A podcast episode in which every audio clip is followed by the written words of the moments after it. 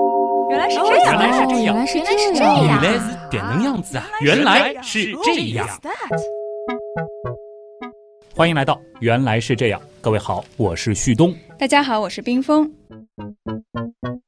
怎么说呢？在如今这个信息爆炸的时代，我们每天甚至每时每刻啊，除了睡觉的时候，嗯都在接触着各种各样的信息。而这些消息呢，有些是千真万确的，有些它就未必完全可信。嗯，刚好前段时间其实介绍过我们如何通过信源或者说是证据等级来初步判断消息。当然，我们那一次呢，确切的来说指的是这种医药类的消息，它的可信程度。那么方法是非常简单也实用的啊。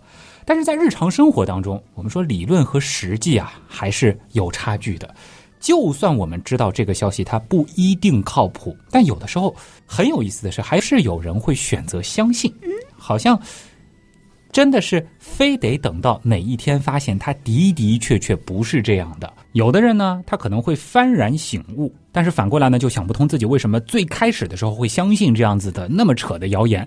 还有的人呢，他可能就会陷入深深的矛盾，甚至啊绕了一圈，还是不相信那些明明已经是斩钉截铁的证据。对，确实会有这样的情况发生啊，因为人类的思维活动，说实话是有太多太多主观的因素了，嗯我们没有办法做到完全的客观，所以很多时候我们并没有我们以为的那么理性吧。对，所以今天的这期节目，看来我们是又一次的要从人出发了啊！我们就站在人这个角度，重新的来看一看。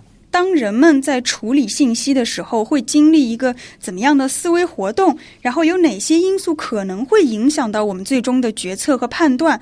在这个过程当中，谣言或者说假消息、阴谋论等等，他们又是如何趁虚而入的？这个就是我们今天想要和大家一起探讨的。好。那么在正式开始讨论之前，我觉得有件事情还是得先做一做的啊。毕竟我们多次强调过，抛开定义的讨论那都是耍流氓。我们是不是先得给这个假消息下一个定义呢？或者说说一个限定的范围？我们讨论的到底是哪一类的假消息？哎，比如说有的时候我们说属于科学事实类的谣言，对吧？还有一些就是那种坊坊间流传的茶余饭后的八卦，还有就是特别多的那种阴谋论嗯，其实这些呢都在我们今天的讨论范围之内。哦。它可以是一个明确错误的信息，也可以是没有被证实的信息。也许以后它可能被证实是真的，但是在目前这个阶段还没有被证实。哦那么我们都认为它属于假消息的范畴。哦，所以就是类似于阴谋论的那种，我们叫无法证实或证伪的，都是先归档为假消息范畴。对，不过这里有一点需要特别指出的，就是我们平时说，呃，你传播假消息、造谣、传谣等等，通常是带有一些贬义的。但是很多时候呢，我们说这些行为它本身其实并不是出于恶意，嗯，完全有可能是善意的提醒身边人啊，又或者是希望通过转发来向更多的人求证这个事情到底是怎么样的。啊，就是哪怕你知道真相，或者说你自以为知道真相，看到有人这样做，也先别急着去批判。嗯他的初衷未必是坏的啊。所以我们在评判某个行为的时候啊，不能光看行为本身，还应该考虑背后的动机或者说出发点，不然呢，就有可能曲解了别人的意图。对这句话，其实放在很多地方都是适用的。那我们今天讨论虚假消息也是一样，就是首先明确不带有任何的评判的色彩，就不是说呃，比如说相信假消息的人他一定是愚蠢的啊，或者传播假消息的人就一定是不好的啊等等。啊，要注意啊！刚刚冰峰老师的这段话本身就属于我们今天讨论的假消息的范畴啊，它是对错误的。嗯，或者说它本身就是一种偏见。哎，旭东，你觉得为什么人会相信假消息？呃，你说的是人这个大的概念，对，那我觉得啊，就是多半是因为每个人的知识或多或少都会有它的局限性吧。哎，嗯比如说啊，如果这个东西我是不懂的，或者说是来自一个我不熟悉的领域，那我就很难判断别人说的是真是假，是对是错。嗯，然后当别人说的还特别头头是道，特别像那么回事儿的时候，你可能就会被忽悠呃，了。或者就是他还自称是处在这个专业领域，那我就嗯更容易相信他嘛。嗯，而且你想，这个很多的广告或者是宣传。我记得我们小时候电视里面经常出现的那种医药广告，嗯，动不动来一个什么外国专家之类的，那你就很容易相信他们的话，对吧？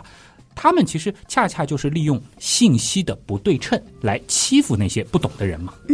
所以你刚提到了知识的局限性是一点，嗯，所以这里要建议大家要多听科普节目，多学习科学知识。啊这是解决这个问题的一个好方法啊。那除了这个之外，你觉得还有什么原因？除了这个之外，我觉得就是这段时间感受特别深的，就是当大家感到恐慌的时候，也会比较容易听信谣言以及相信一些阴谋论什么的，有点就是抓救命稻草的意思啊。甚至我会发现，一些平时看起来挺理性的人，教育背景挺好的人，在这个时候也会变得不那么理性。对吧？我相信经历过这次疫情，大家应该深有感触。对，可能有些人你还会觉得他特别的固执，好像嗯认定了一个观点，就认为一定是这样子的。是真的没法说服啊。那这种情况，心理学上怎么解释呢？嗯，其实吧，我们会觉得这些表现、这些行为都是大脑启动了自我保护的机制，都是属于正常的现象。正常现象对，怎么说？大家其实可以回想一下，有没有过这样的表现啊？就是说，当你对某件事情不太确定的时候，你就会频繁的去搜索相关的信息。这个有啊，我做原样文案的时候，这个一晚上不知道要查多少信息了，这个很正常吧？不知道不了解，当然就要去查资料啊。那通常我们查资料的话，比如说你做文案去查资料，啊你找到了答案，你可能就哎心满意足了，没嗯，错我知道怎么回事了。对，但有些时候，我们可能会针对同一个问题去反复的查，尽管你可能每次查到的答案它都差不多，但是你就是不满足。还真是啊。你说的这个，就让我想到了前段时间很多人会不停的去搜索各种关于病毒的消息，嗯，包括感染后的症状、各种消毒方法等等等等。所以，这个时候频繁的搜索行为，已经不仅仅是为了了解知识了，可能还带着就是缓解焦虑，或者说是平复心情这样子的一些成分在。是的，所以当某个事物的发展它超出了我们的预测，就会产生强烈的不确定感。嗯，那这个不确定其实它是一种主观的感受，也就是说，我觉得它是确定的还是不确定的，不代表说这个事情本身确定还是不确定。你这么一说，我想到了流感。嗯，流感它其实本身是很难预测的，嗯而且如果说大家了解一下资料，会发现每年全球的致死人数是很可观的。但是好像听到这种疾病，我们就不会觉得那么的紧张，甚至绝大部分的人都不会每年去打流感疫苗。对，那是不是因为就是我们可能自以为对流感不陌生，挺熟悉？嗯，因为流感毕竟已经存在了那么多年了，啊而且尽管你刚说流感病毒的毒株每年在变，但是它的名字一直都叫流感，它啊没有变，最就多会加个前缀。是，对，给人一种错觉，好像它一直陪伴着我们很多时候了。嗯，那还有很多时候呢，我们会对所谓的常见病掉以轻心，就觉得既然是一种常见的，那就没什么可怕了。啊，恰恰很多常见病每年夺去的，我们说生命是占到大头的啊。这里还是要强调，常见病虽然常见，但严重了依然会危及生命。有些病人恰恰就是因为觉得自己得的是常见病嘛，一开始不重视，后来呢越来越严重，一发不可收拾。是的，是的。这背后心理层面的原因真的就很值得分析了。嗯，那我们就试着来分析分析。我们还是回到前面说到的不确定性。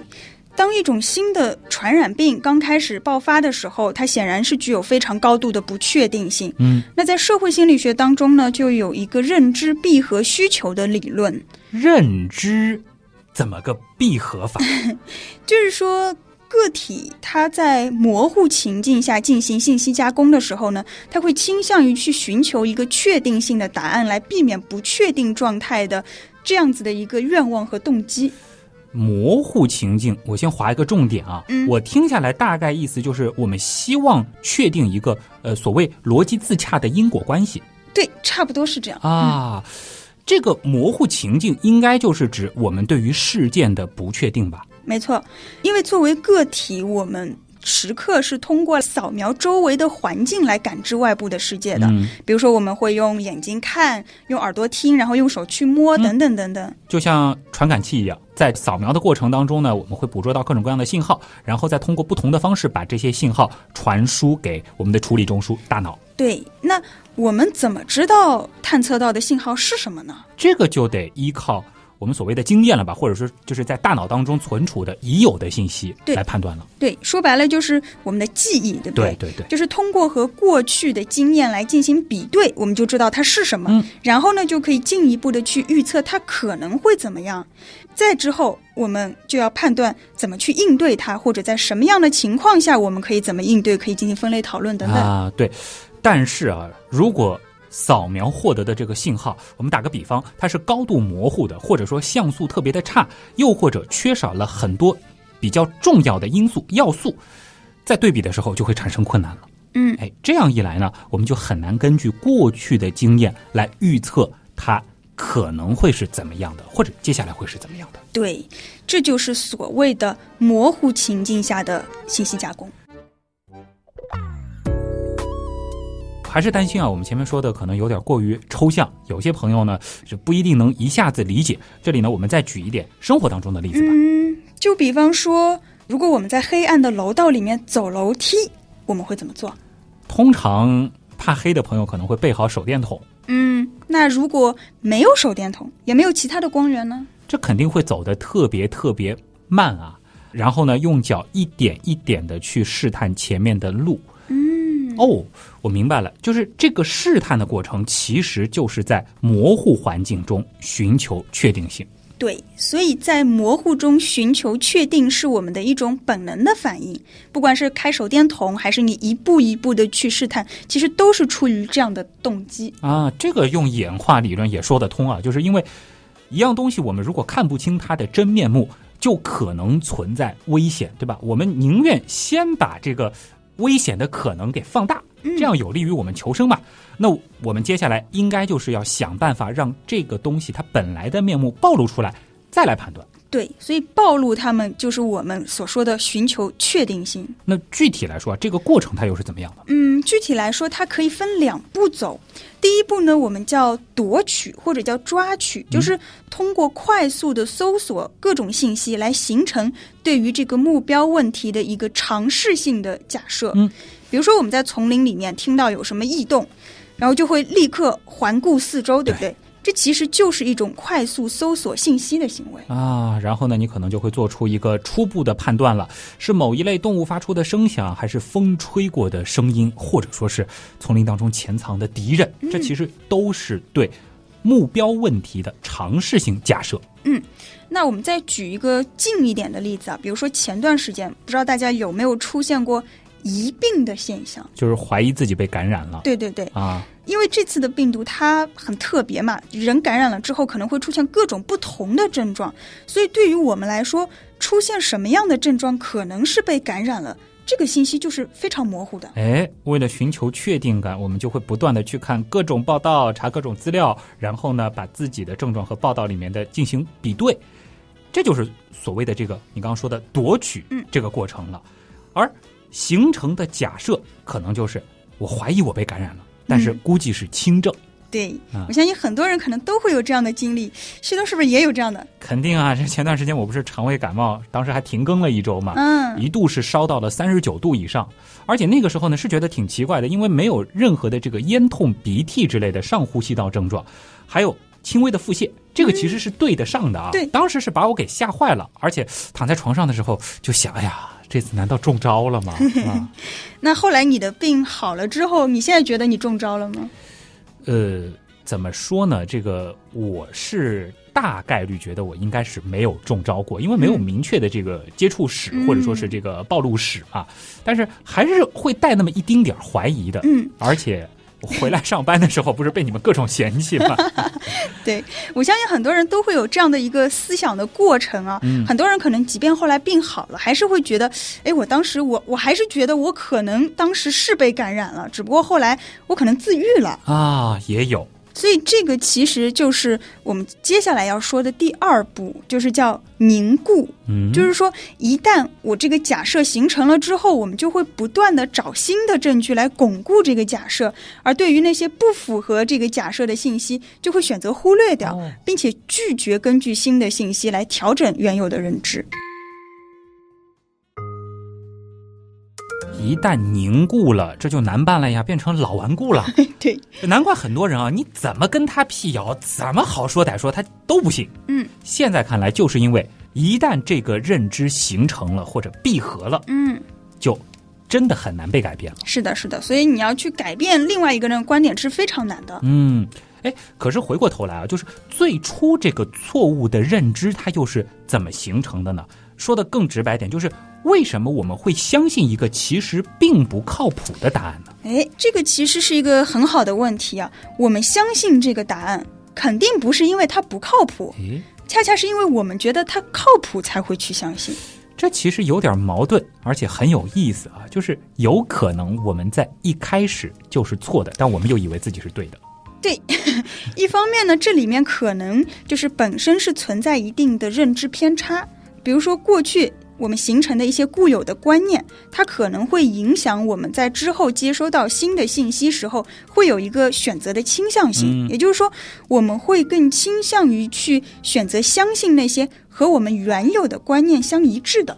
啊，这种根深蒂固的观念是深植于内心深处的，甚至最早在被输入的时候，我们都还没有形成独立思考的能力，嗯那我们就会觉得某些观念它的这个正确性是天经地义的。对，啊呃，还要再指出一下，就是这里的这个原有观念，并不是我们刚才说的在第一阶段夺取的时候形成的那个假设性的就观是点。更早，对对对，要再往前追溯，可能是很多年以来形成的某个观点。这个其实就是我们自己身体的一部分了。对，我想到了刻板印象嗯，啊、比如说有些人就觉得国外的东西质量就是比国内的好，或者说国外的人就是喜欢搞阴谋论。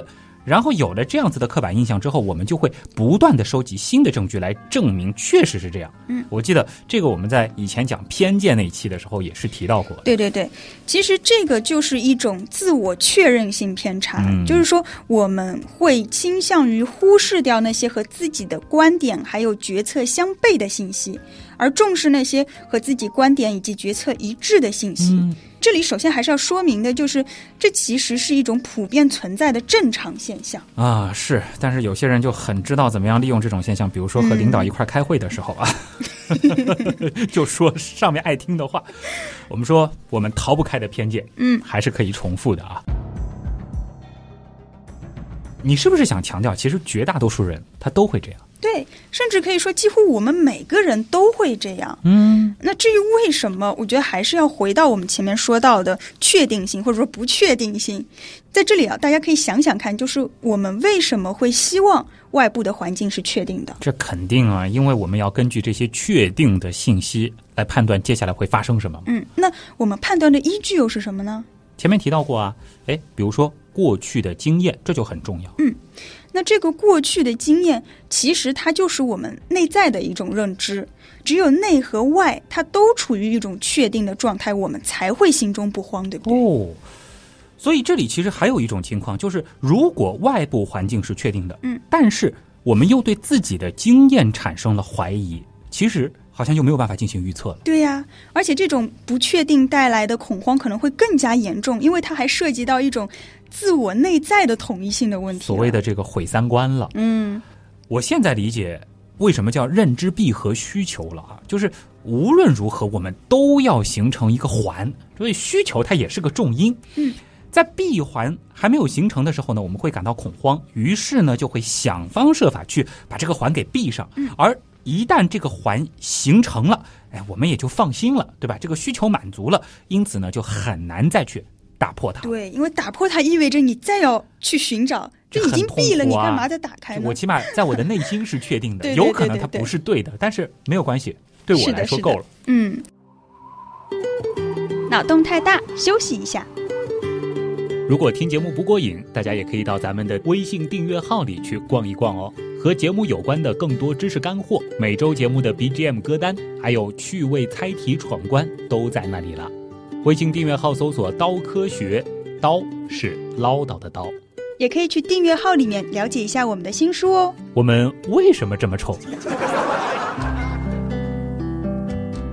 说到这里，我觉得我又想到了一个非常经典的研究吧，就是 Festinger 他的认知失调理论，也和这个有点关系。这个是个什么理论？呃，我先问你一个问题吧，就是你觉得是态度改变行为，还是行为改变态度？应该是态度改变行为吧？怎么说呢？就是先有了态度，我愿不愿意做，然后才会有行动，就是做还是不做嘛。嗯我们其实平时口号上也是这样喊的嘛。对，所以生活经验上来看，好像是这样子。嗯但是呢，Festinger 他的实验表明，很多时候人的态度是会不知不觉被行为改变的。哎呦，这心理实验向来很有意思啊，说说看怎 么做的。那我们就假设旭东就是一名前来做实验的被试者。好，在报名的时候呢，你会知道这个实验的名称，它叫做行为测量。嗯，我就假设一下，我真的是参加这个实验啊，嗯看到“行为测量”这个名字，我会自己先猜测，嗯这个大概研究者呢是要去测量我的某种行为，嗯，然后呢，在指定的日子你就来到了实验室。嗯那我呢就是实验的工作人员，我会首先给你一个托盘，上面会有十二个线轴。嗯，你的任务是用一只手逐个的拿起线轴放到桌子上，然后再放回来。不断的重复这样的动作，持续三十分钟。我估计会想你是不是在考验我的耐心啊？就是拿出去再放回来，就这样一个动作，那么简单，对，但是你要不停的做半个小时。难倒是不难啊，也挺简单的，嗯，但是真的很无聊啊嗯，那时间滴答滴答就过去了，半个小时到了。啊！终于到了啊，嗯，然后你要开始第二项任务，请说，就是把一块钉板上的四十八个螺栓按照顺时针的方向旋转九十度，然后再重复这个动作三十分钟。天哪！我怎么感觉自己像是这个卓别林演的那个流水线工人啊？就是好像一直在重复，而且这个实验它还是没什么意义的，就就是像机器 人一样，做完了它也没有什么产出，不是让我做个手工活，这到底要干嘛？为什么要做这种事情呢？嗯，你还记不记得实验的名字“行为测量”嘛？是看我有没有耐心吗？你反正别管它为什么，你先啊乖乖做实验。好啊，那又半个小时过去了，这个时候呢，我会给你一份问卷，但是在填写问卷之前，我会跟你说这么一段话。嗯，请讲。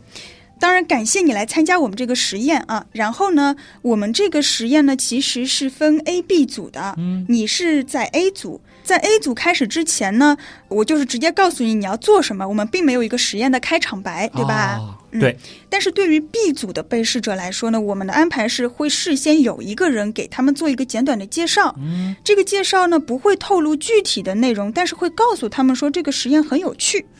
这个实验有趣吗？你倒是告诉我哪里有趣了，要不你来试试看，一个小时呢，做两件无聊的事情哎，作为工作人员，我肯定是不会回答你这个问题的啊。啊！呃，而且事实上，在实验当中，刚好这个时候会外面跑过来一个人，把我叫到门口去说几句话。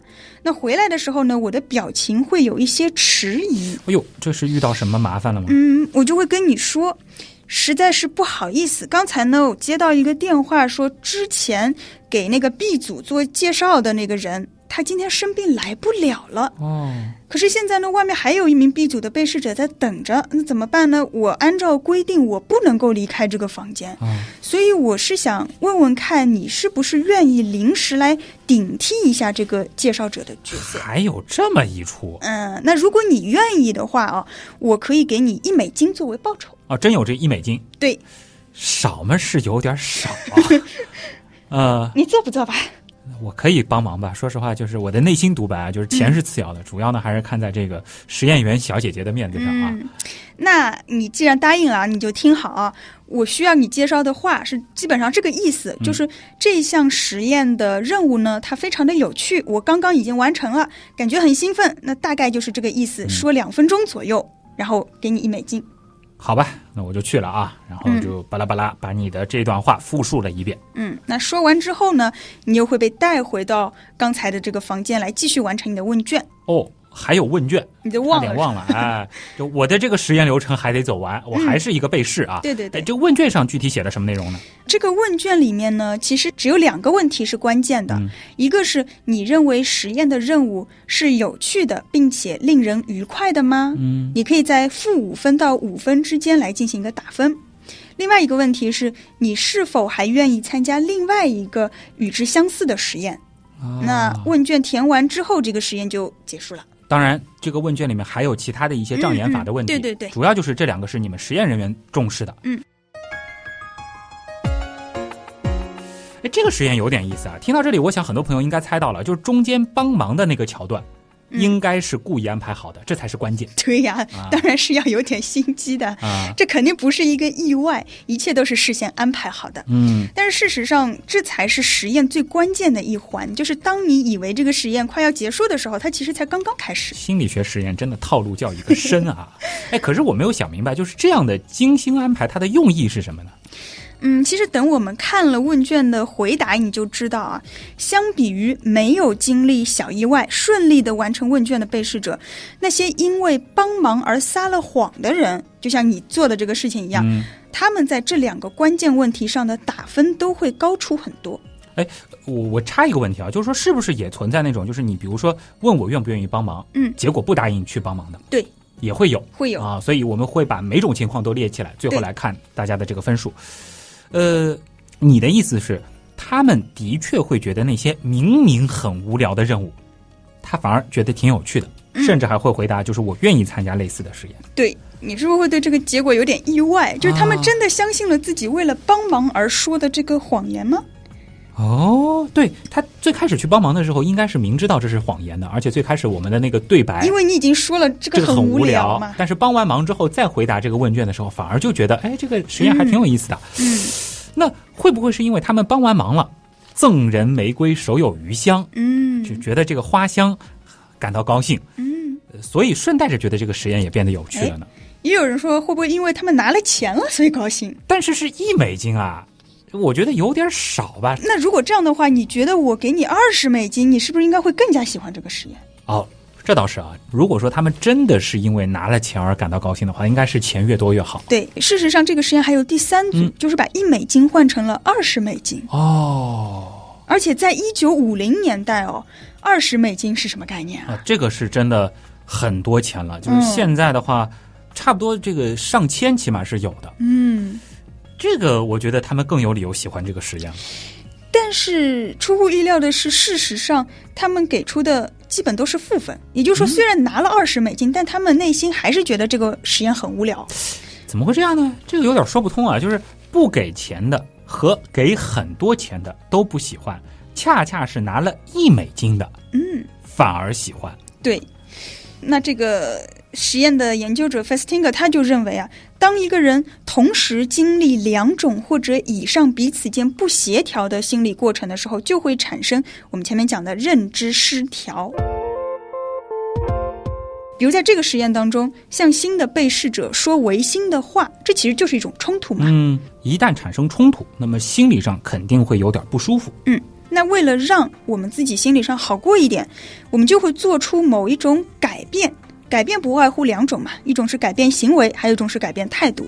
既然这个事情我已经做了，钱也拿了，话也说了，这个嗯行为没法改了，所以就只能改变态度。啊，有道理。可是我还是想不明白，就是拿了更多钱的二十美金组的那些人，这个态度上却没有很大的改变呢。嗯，因为失调的程度会和外界的压力以及我们自己的归因有关。嗯，如果我们将呃这个不一致的行为归咎于自己的选择，那么这个失调感就会比较严重。相反，如果我们把它归因于是外部的压力或者诱惑导致我这么做的，那我们内心的挣扎就会少很多。有道理，就是我选择拿你这一美金，然后去说谎话的时候，嗯，我其实心里是有点矛盾的，但嗯我更多的是觉得我是自己选择了这个帮这个小姐姐去说话，嗯这种感受。所以拿二十美金的人，可能他们想的就是，哎，看在二十美金的份儿上，我愿意说那些违心的话。对，所以因为给了这个撒谎的行为找到了充分的理由，他们体验到的这种认知失调就不那么明显了，嗯，因此改变态度的动机也就不那么强烈了。这个就是 Festinger 他的认知失调理论。哎呦，这个要创造这种认知失调，钱不能给太多啊，这个可以划个重点， 学到了，有意思啊。哎，所以有些人不愿改变自己原有的观念，是不是有一部分的原因也是认知失调了？没错，比如说去买东西，可能你在买东西之前你还犹豫说，哎，这个东西到底有没有效果呢？但是买回来之后，哎，不管有没有效果，你可能会觉得，哎，好像有点效果。哇，其实就是在说服自己，我花出去的这个钱是值得的，没什么效果，我也得有点效果，否则我的这个认知就失调了，不舒服对了。呀、你钱已经花了嘛，啊买已经买了，原来是这样。就是这样。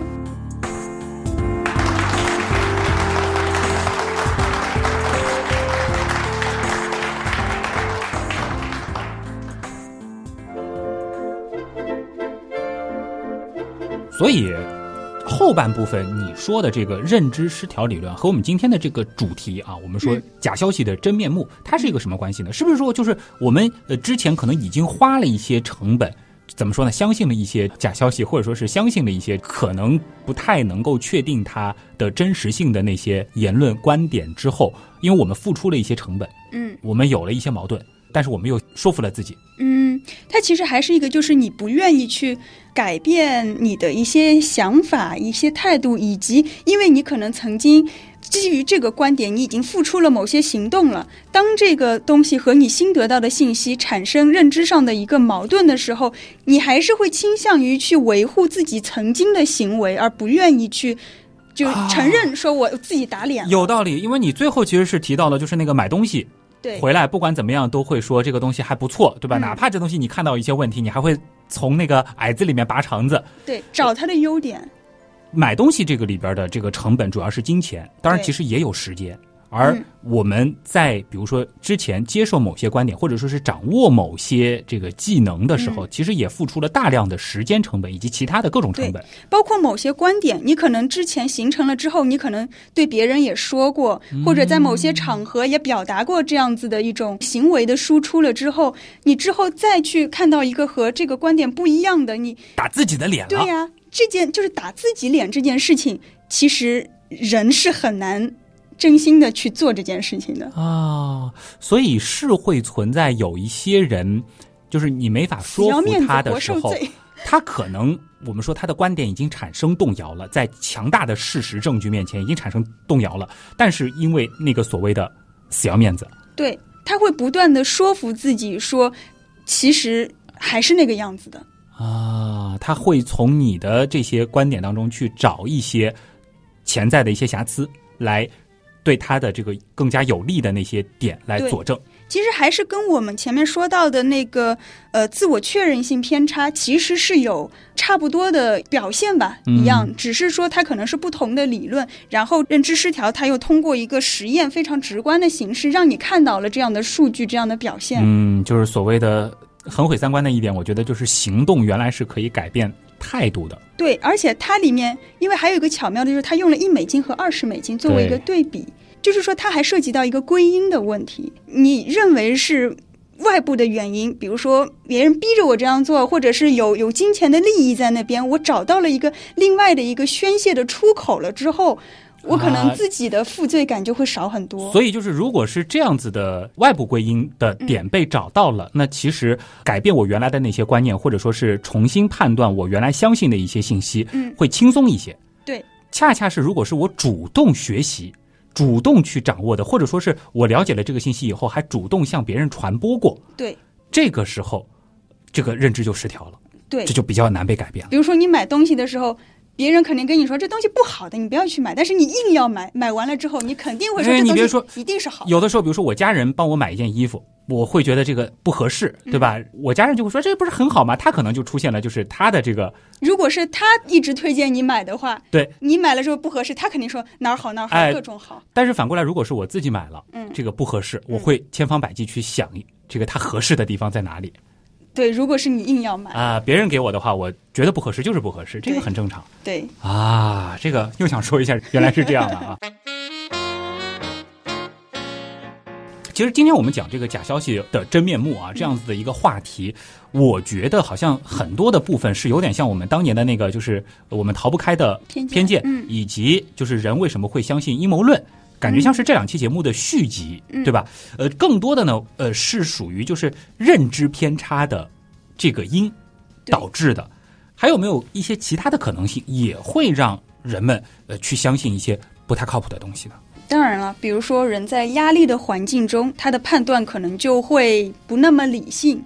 还有，即便你不在压力的环境中，谣言本身的一些呃传播途径啊，就是已经抛开你个人的一些差别了，它会对人类会有一个普遍的影响。哦，就是谣言传播的规律，我它本身听到会在那过边这样一句话，呃，其实也挺有名的，就是谎言重复了一千遍嗯就会成为真理。嗯。这种情况是不是也算？如果你从客观的讲，谎言是肯定不会变成真理的，嗯，但是对于那个接受的人来说，对，就是他相信不相信这一点是会有影响的。留个悬念吧。我觉得下一期可以在这两条线上进一步的去展开。嗯我们继续和大家来说一说假消息或者是谎言它的真面目。嗯但更多的其实不是在说这个假消息本身，而是在说我们为什么会去相信。对，其实还是我们的一个认知过程。嗯。好了，那么今天的原来是这样，就是这样了啊。这个冰封来呢，肯定还是先推荐冰封相关的一些媒体矩 阵啊。这个要认识冰封，先去新浪微博找纳兰下划线冰封，嗯，呃，冰山的冰，枫叶的枫，嗯，奥三印还在更新吗？呃， 不定期。不定期啊，这个格物心理啊，也可嗯以在这个一些平台上面找一找，也是一个音频节目，比较短小精悍的这个对单人版的这个心理向的，这还是很原样的一个音频内容啊。另外呢，就是我的个人微博旭东，旭日的旭，上面一个山，下面一个东。那么原来是这样的朋友呢，都欢迎大家来订阅一下我们的微信订阅号，叫“刀科学”，刀是唠叨的刀。五一假期，这个包括接下来天越来越热了，可能经常会这下个雨啥的啊。欢迎大家在我们的原品店啊，这在刀科学里面直接点周边这个按钮，来挑一些这个比较心仪的、有趣的这个科学周边。呃这绝对是，尤其是这个我们的星球伞系列啊，让你成为雨天这条街上最靓的伞啊，这一定是这样啊。好了，那么呃，还有就是欢迎大家加入我们的元阳刀友会，来认识更多有趣的小伙伴。好啦，那么以上就是今天原来是这样的全部内容了。再一次感谢通过所有方式支持和帮助过我们的朋友，原来是这样的发展，真的离不开大家。我是旭东，我是冰峰，咱们下周接着聊。